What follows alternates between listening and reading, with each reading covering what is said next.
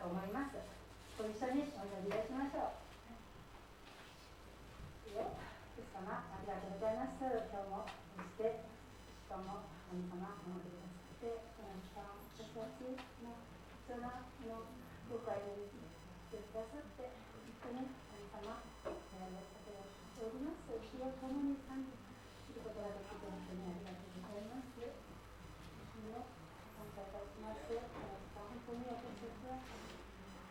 感冒还要买药，那他吃什么？嗯，我他没。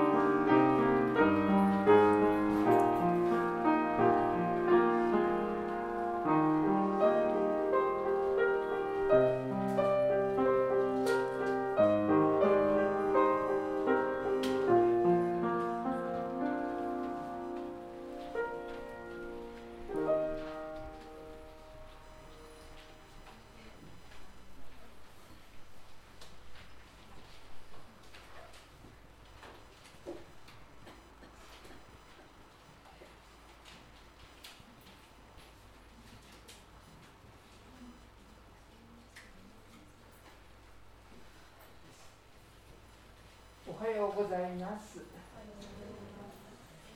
2022年4月24日、第4私立礼拝を始めます。それでは、前奏の中で心を備えてまいります。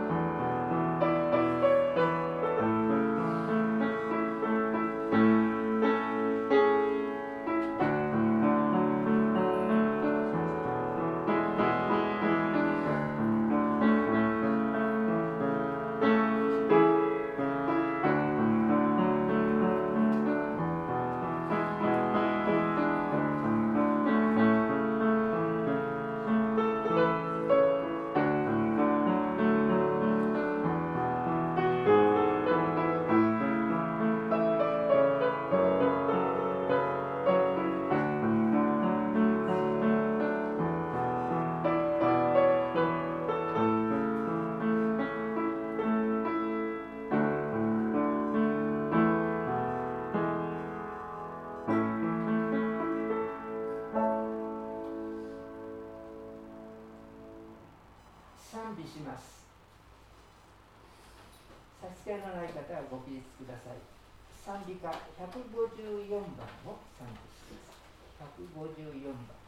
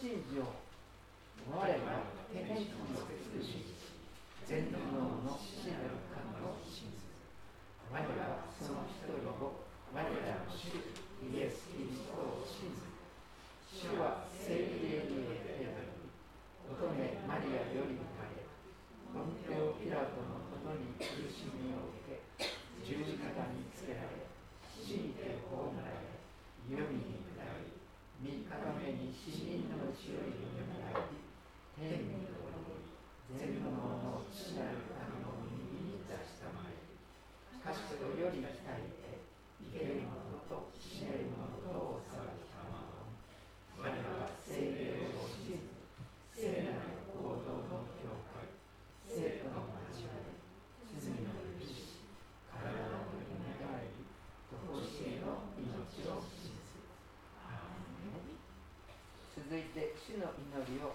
祈ります。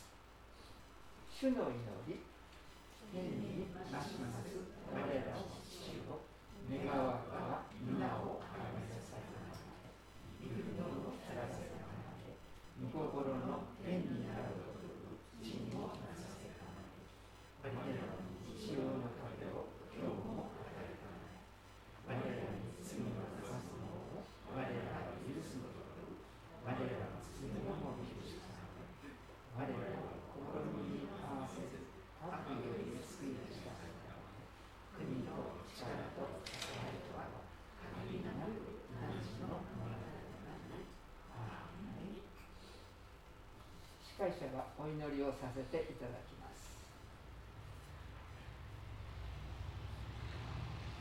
私が今日あなたに命じるこれらの言葉を心に留めなさい。天の父なる神様7日の旅路を祝福してくださり今日愛するお一人お一人をあなたを礼拝するために招いてそして主を送ってくださいました。主をありがとうございます。今主をあなたの御前において賛美そしてこれから御言葉を聞こうとしております。主よどうか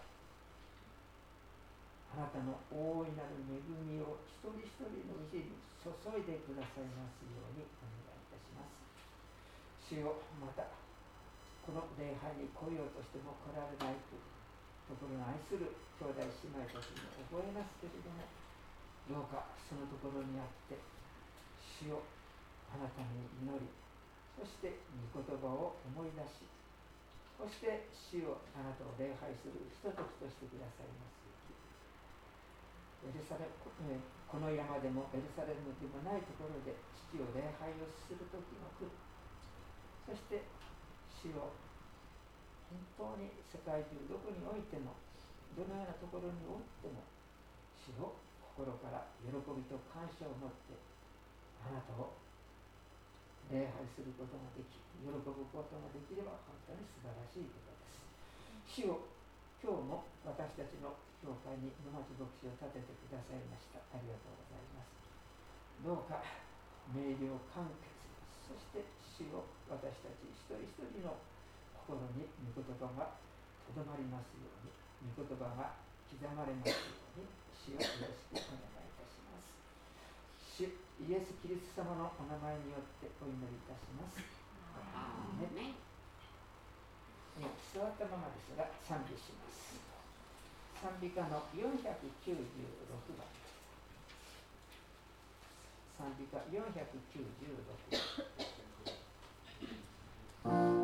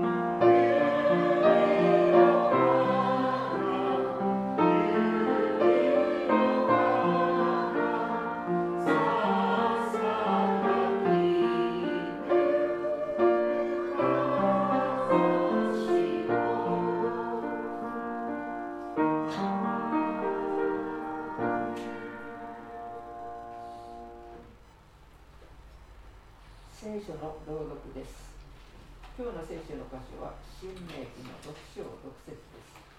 飯島孝子さんに朗読をしていただきその後御言葉を心に留めよと題してメッセージをしていただきます。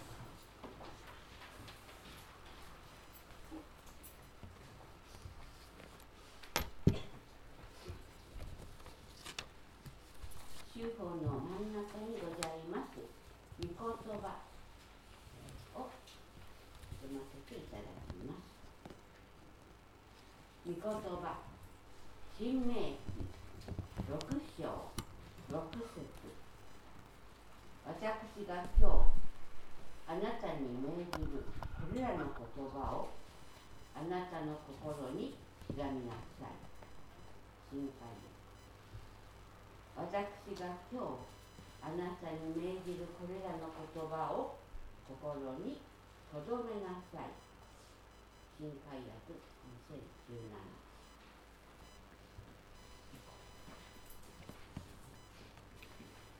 皆さんおはようございます。おはようございます。ようこそおいでくださいました。神様の祝福が豊かにありますようにとお祈りいたします。神様は皆さんを愛しておられます。祝福が豊かにありますように。短く祈ります。私たちが愛する前に、まず私たちを愛してくださった主イエス・キリストの父なる神様。今朝も目覚めが与えられ、このところに集いたいという思いが与えられ、そのことが許される健康や諸事情が与えられ、共に集うことができましたことを感謝いたします。後からオンラインの形で参加してくださる方もいらっしゃるかと思いますが、それぞれにおいて神様主を御言葉をお与えくださいますようによろしくお願いいたします私たちの心を柔らかい良い土地に変えてくださりそして神様命の言葉が御言葉の種が私たちの心の中にしっかりと根を張りそして心にとどまりそして時が来ると30倍60倍100倍の実を結ぶことができるようなそんな豊かな大収穫の人生を迎えていくことができますようによろしくお願いいたします。主を語りください。しもべは聞いております。愛する主イエス・キリストのお名前によって祈ります。アーメン。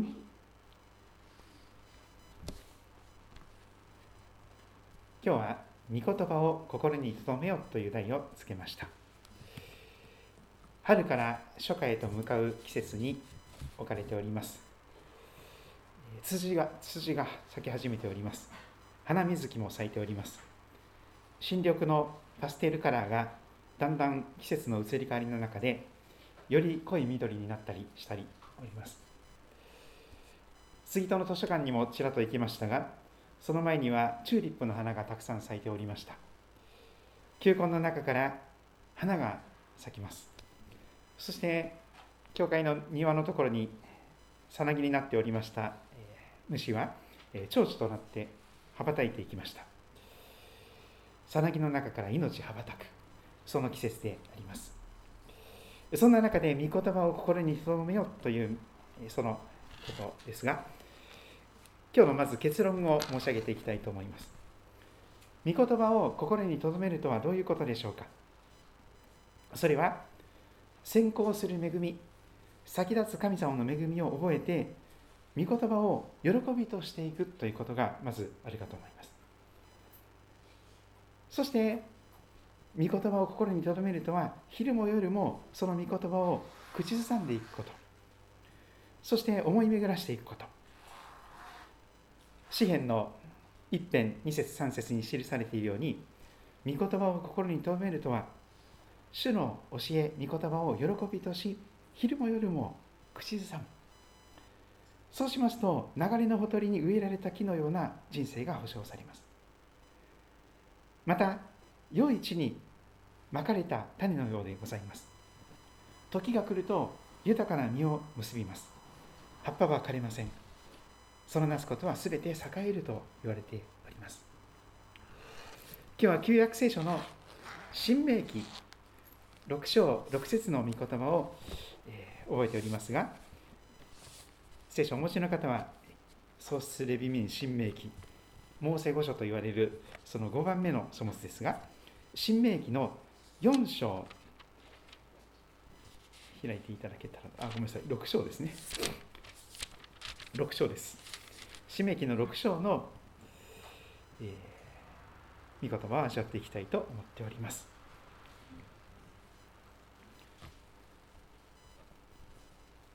かつてイスラエルはエジプトで奴隷でしたけれどもそこから神様によって解放されて約束の旅約束の地を目指す旅を始めていきます。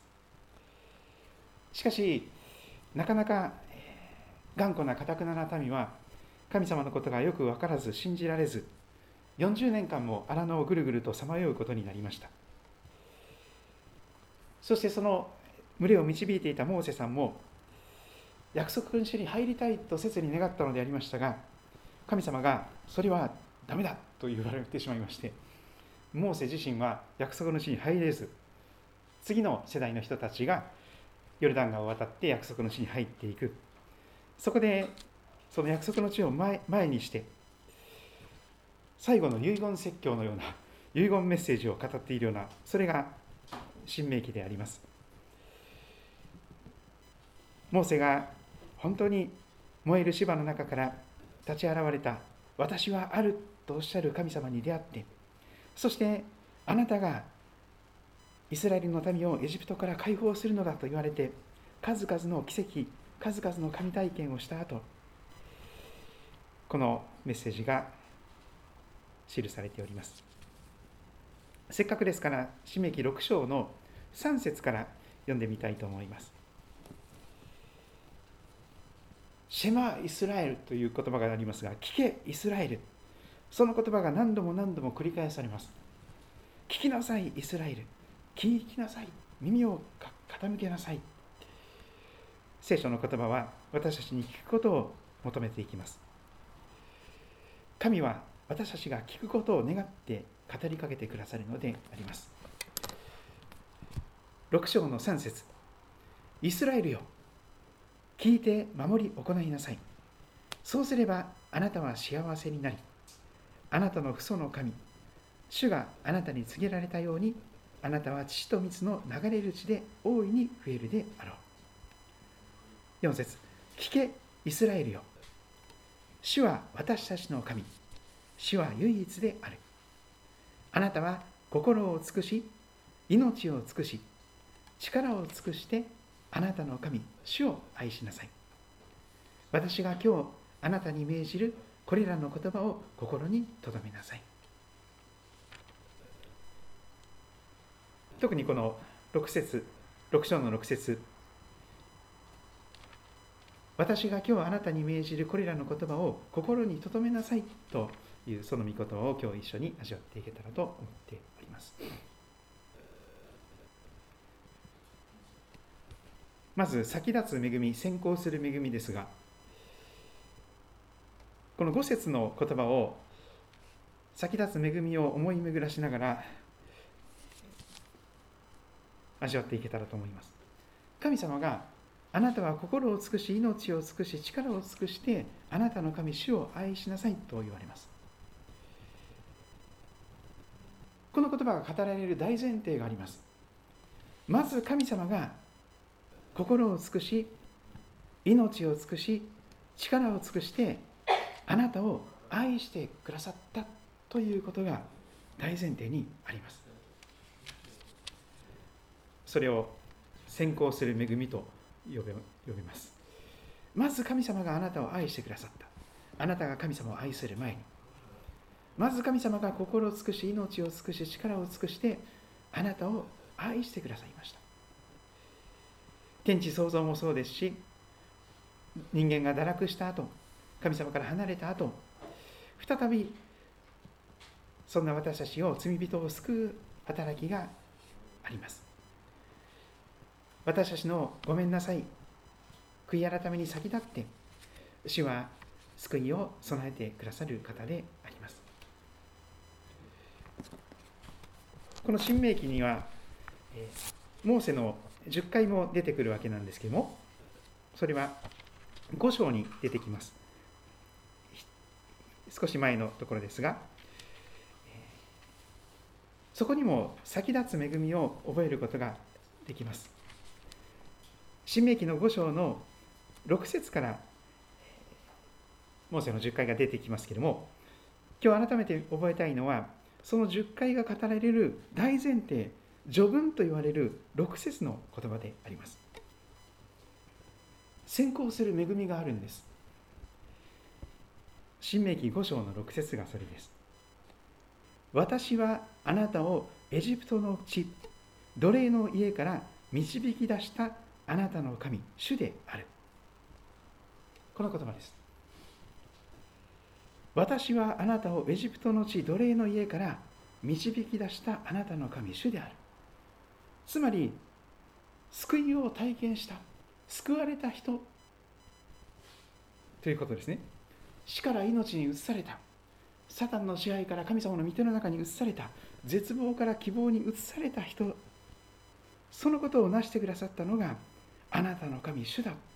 私はそのようにあなたを絶望の中から死の中からサタンの支配から導き出したあなたの神主であると言われております。救いが大前提であります。そしてその後にだからあなたには私以外に他の神があってはならないとかっていう言葉が続いていくわけです。よく勘違いをされる方がいらっしゃいますが例えばモーセの10回を一生懸命守れば救われるんでしょうか。そんなことは聖書は教えていません。聖書の教えを自分の力で頑張ってやれば救われる。そんなことは聖書一言も教えていません。まず救いがあります。まず先立つ神様の恵みがあるんです。そして救われた者に対して10回が語られているわけですから10回を守れば救われるということでは全くありません。むしろ全ての10の言葉を守ることができない私たちをそれでも救いの中に招いてくださる。そのような憐れみ深い神様の姿があります。そして今日の6章ですが「聞けイスラエルよ。神は唯一である。主は私たちの神主は唯一である」と改めて神様のそのことがご性質が語られていきます。特に日本では八百万800万も神様がいると言われます。しかし聖書が語る神様主は唯一であられる方です。人間が作った神々はたくさんいます。しかし人間を作られた神はただ一人なのであります。メーカーさんとかデザイナーさんと私はよく呼びますけれども作り主さんなんです。創造主なんです。天と地を作られたこの宇宙を作られた方が聖書の語る神であられます。主は唯一である。天と地を作られた。万物を作られた神様はただ一人であられます。そしてその方は心を尽くして命を尽くして力を尽くしてまず私たちを愛してくださってですから御言葉という、えこの言葉あるいは死の教えそれは希望の言葉と言えるでしょう。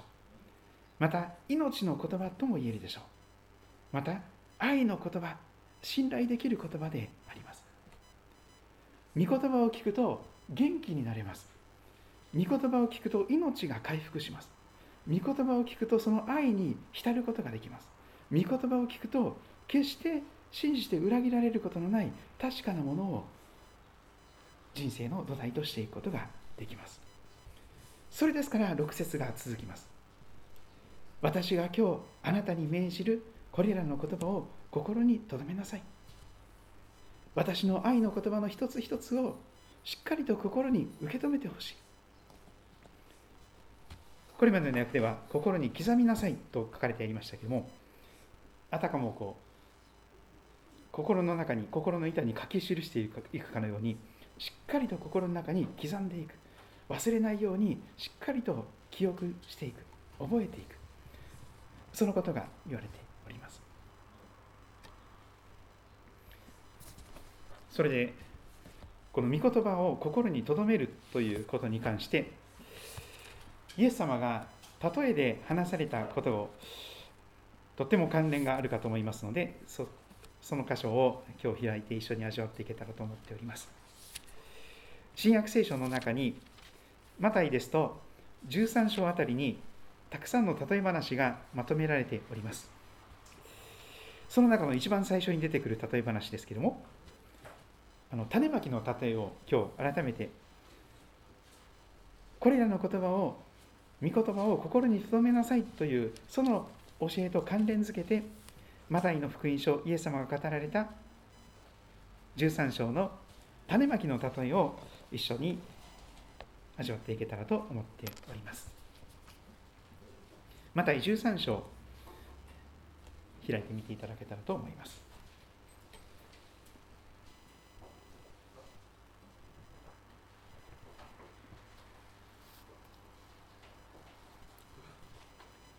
その日イエスは家を出て湖のほとりに座っておられたとあります。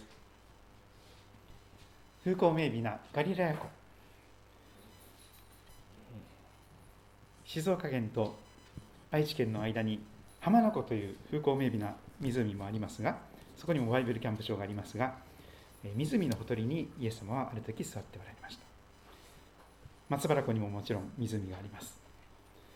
すると大勢の群衆が身元に集まってきたのでイエスは船に乗って腰を下ろされた。群衆は皆岸辺に立っていたとあります。船の上から岸辺に立っている人々に対してイエス様はいろんな教えをなさいました。イエスは彼らに多くの例えを多くのことを例えで語られます。その最初の例えが種まきの例えと言われるこの例えです。イエス様はおっしゃいます。見よ、種をまく人が種まきに出かけました。あるところに種をまく人がいました。種まきに出かけました。そういうお話です。イスラエルの種まきってこうなんかこうそのまんまこういろんなところにこう種を投げていくような感じだと思いますがあの日本的なですねなんかこう耕してその中にこう穴を掘ってそこに入れていくとかっていうそういう種まきではないみたいですこうそのまんまこう 種をいろんなところにまき散らしていくようなイメージです。まいていると種がいろんなところに落ちていくんです。一つ目のところは道端です。道端。道端というのは人が歩いて歩いて踏み固められた硬い土地です。まいていると種がいくつか道端に落ちた。すると鳥が来て食べてしまった。鳥はすぐに美味しそうな種を見つけるわけです。チュンチュンチュンチュン。あ美味しそうな種だ。よし食べよう。パク食べられてしまいました。まつまた別の種は土の薄い岩地に落ちた。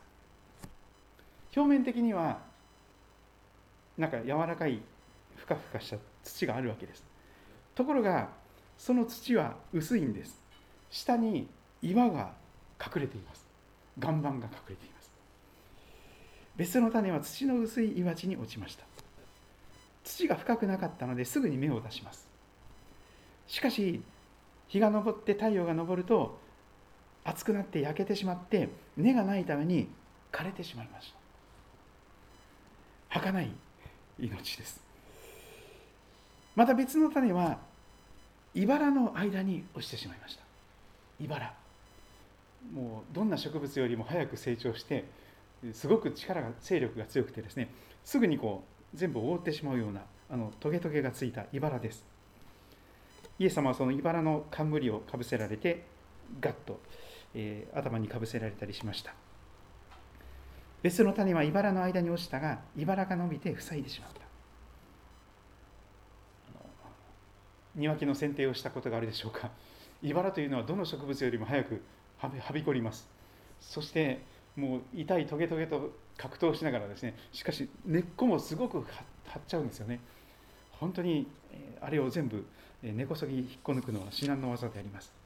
すぐにはびこってしまいます。茨が伸びて塞いでしまって太陽が光が届かなくなっちゃった。栄養が全部茨に取られてへなへなともやしのような状態になってしまいます。また別の種は良い地に落ちて実を結び本当に良い柔らかいふかふかの下の方までふかふか。そしてよく耕された柔らかい良い土地。そこに種が落ちました。そうすると実を結ぶことができました。あるものは100倍。一粒の種が100倍になって100粒になってあるものは60倍あるものは30倍になった。そしてイエス様はおっしゃいます。耳のあるものは聞きなさい。聞く耳のあるものは聞きなさい。シェマーイスラエルイスラエルを聞きなさいという同じ響きがここにあります。実は旧約聖書の神様も新約聖書の神様も同じです。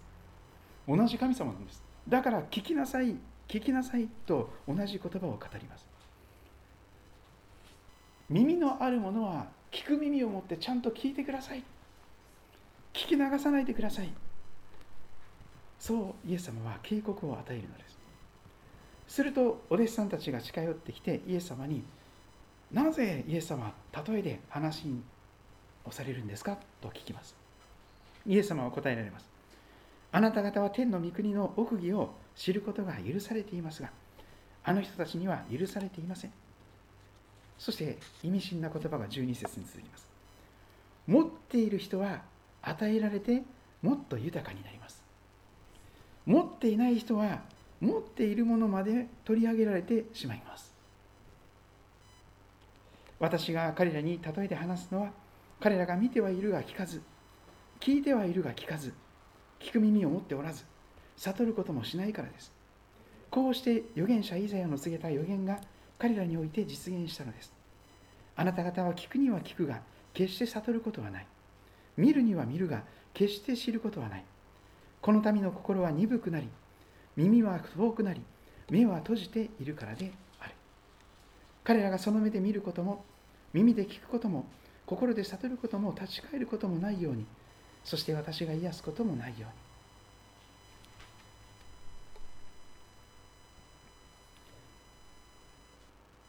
聞く耳がない。硬い。もう教えを受け付ける余地がない硬い心であります。鈍い心であります。そしてそんな中でイエス様は16節でこんなことを語っていかれます。しかしあなた方の目は見ているから幸いだよ。あなた方の耳は聞いているから幸いなんだよ。今までの時代の中で最も幸せな時代を皆さん生きてますよというのです。イエス様が来られた新約聖書の時代です。誠にあなた方に言います。多くの預言者や義人たちが旧約聖書の時代何千年もあなた方が見ているものを見たいと切に願ったのに見られなかったんです。聞きたいと願っていることを切に願ったのに聞けませんでした。でも今私あなたはその多くの人たちが願った聞きたいと願った御言葉を耳にしていますよ。本当に幸いなんですからその言葉を聞き流さないでください。とイエス様はおっしゃるんです。そして種まきの例えの解き明かしをその解説をしてくださいます。ですから種をまく人の例えを聞きなさい。誰でも御国の言葉を聞いて悟らないと悪いものが来てその人の心にまかれたものを奪います。道端にまかれたものとはこのような人のことです。悪いものとは悪魔とかサタンでありましょう。心にまかれた御言葉を取っていってしまう。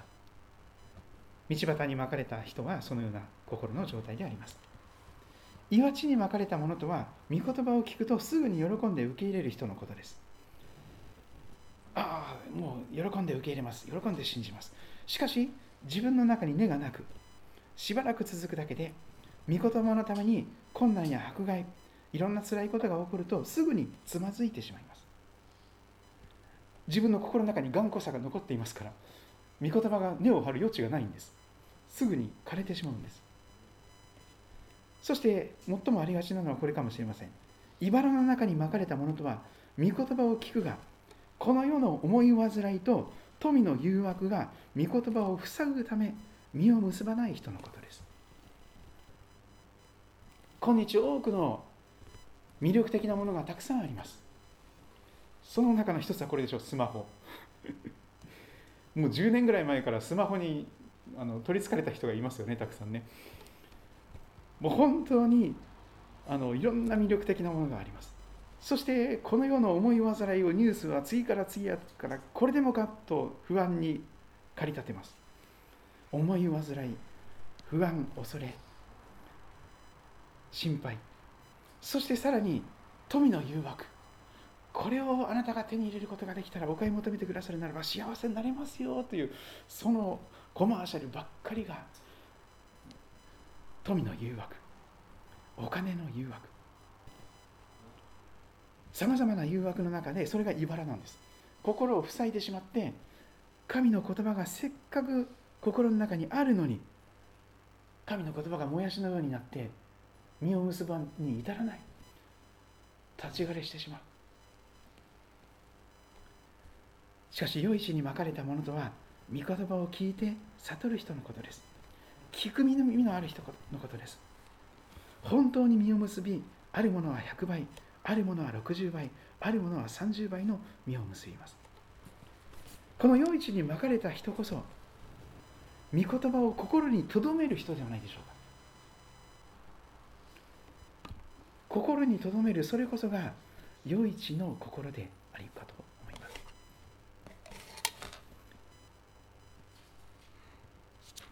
あのクイズのようなとんちのような話をイエス様はなさっていますね。先ほどの12節の言葉です。種まきの中の。イエス様はとんちのようなクイズのようなことを語ります。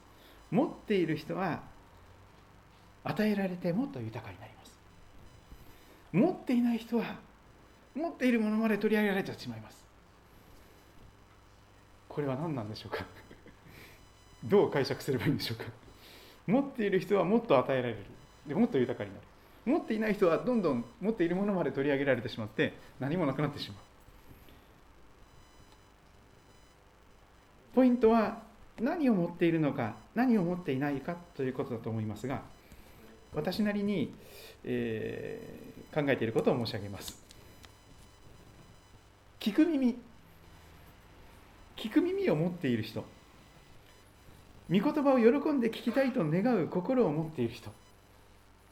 その人は柔らかい良い土地のような心になりたいと願うでしょう。ですからそういう祈り心を持って神様お語りください。しもべは聞いておりますと言って心を開いてそして柔らかい心で素直な心で御言葉を受け入れようとするでしょう。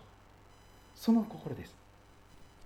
そのような心を持っている人はもっと豊かに与えられるんです。御言葉が。収穫が。でも聞く耳がない人。喜んで聞きたくありません。そんな嫌な言葉。私はもう自分の力で生きていきます。自分の悟りの方が賢いんです。神様より私賢いんです。自分の悟りに頼ります。自分の力に頼ります。っていう人はですね持っているものまで取り上げられてしまうんです。やがて。その人生その命。ですから神様は私の心を柔らかい良い地にしてくださいという祈り心が求められています。御言葉を喜んで聞きたいんです。その御言葉を本当に喜びの言葉福音として聞きたいんです。どうぞそういう聞く耳を与えてください。頑固さが私の中にあります。表面的にはなんか物腰の柔らかいなんか柔らかい土の薄いところがありますけどその人はしっかりともう我が強くて我が強くて我を張って頑張って生きています。誰が何と言おうともうこれなんだみたいな動きませんね。そのもう自分の自己主張が強すぎてですね自分の考えが一番正しいと凝り固まっているのでもうものすごいあの取り付く島がないんです御言葉が。でもイエス様は聞く耳のあるものは聞きなさいと私たちの心に聞きたいという心が起こるようにそして魅力的なこの例え話を持ってあえて直球ではなくてカーブとかスライダーみたいな形でですねこのあえて例え話にすることによって聖書の言葉を聞くことがどんなに幸いなことなのかイエス様の言葉を聞くことがどんだけ命の言葉なのか希望に満ちた言葉なのか愛の言葉なのか信頼できる嘘を偽りでない言葉それを心に留めなさい刻みなさい心に心開いて聞く耳を持ってくださいと主は願っておられるように思います。話をまとめていきたいと思いますが御言葉を心に留める。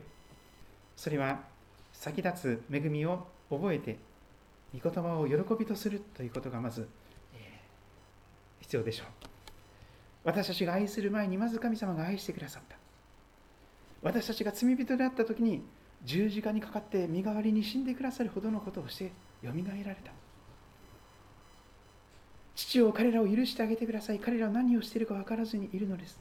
私たちが何をしているか分からない。ごめんなさいも言うこともできない。そういう時にすでに許されたんです。すでに受け入れられ愛されたんです。それが先立つ恵みです。10回を守れない人たちが奴隷の家から救われて解放されて約束の地へ目指す旅へと招かれたんです。先立つ恵みです。それを覚えていくことが御言葉を喜びとできる秘訣でしょう。これは決して立法的な言葉じゃない。これしろあれしろって命令してくる高飛車な言葉じゃない。本当にへりくだった本当に謙遜な神様のお言葉であります。イエス様のお言葉は本当に私たちの心に希望を与える言葉なんです。命を与える言葉なんです。愛を愛を満たす言葉であります。信頼して裏切られることのない確かな言葉であります。御言葉を喜びとする。そうしますと昼も夜も御言葉を口ずさむ。心に思い巡らすということが無理なくできていくかと思います。いやいやではなくそうしますと流れのほとりに植えられた木あるいは良い地良い心に御言葉が命の言葉がまかれた人。時が来ると豊かな実を結ぶことができるでしょう。その葉っぱは枯れないでしょう。そのなすことは全て栄えていくことになるでしょう。主の教えを喜びとし昼も夜もその教えを口ずさむ人。その人は流れのほとりに植えられた木。時が来ると実を結びその葉は枯れずそのなすことは全て栄える。私が今日あなたに命じるこれらの言葉を心に留めなさい。それぞれお祈りの時を持っていただけたらと思います。ぜひあの声に出せる方は声に出してまた心の中だけでも結構です。もう正直な素直な思いを神様に一言でも二言でも申し上げてくださると感謝です。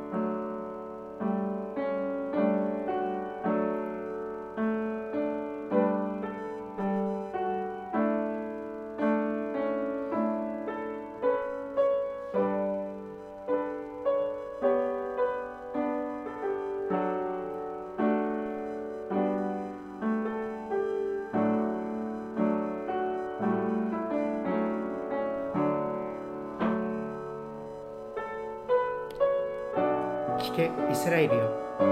主は私たちの神。主は唯一である。あなたは心を尽くし命を尽くし力を尽くしてあなたの神主を愛しなさい。私が今日あなたに命じるこれらの言葉を心に留めなさい。主よ私たちが愛する前にまずあなたが私たちを愛してくださいました。そして奴隷の家死の家から解放してくださり死から命に移してくださいました。絶望から希望に移してくださいました。今私たちは神に許されたまた神に受け入れられた神様の子供としてイエス様と一緒に神様を天のお父さんと呼ぶことができる身分としてこの創造の完成へと向かっています。聖書が約束している。罪の許し。体のよみがえり。常しえの命は本当に私たちの想像をはるかに超える豊かさを持っています。そして天にあるすべての霊的祝福を持ってあなたはすでに私たちを祝福してくださいましたと聖書は語ります。どうか希望の言葉であり命の言葉であり愛の言葉である御言葉を喜びとすることができますように。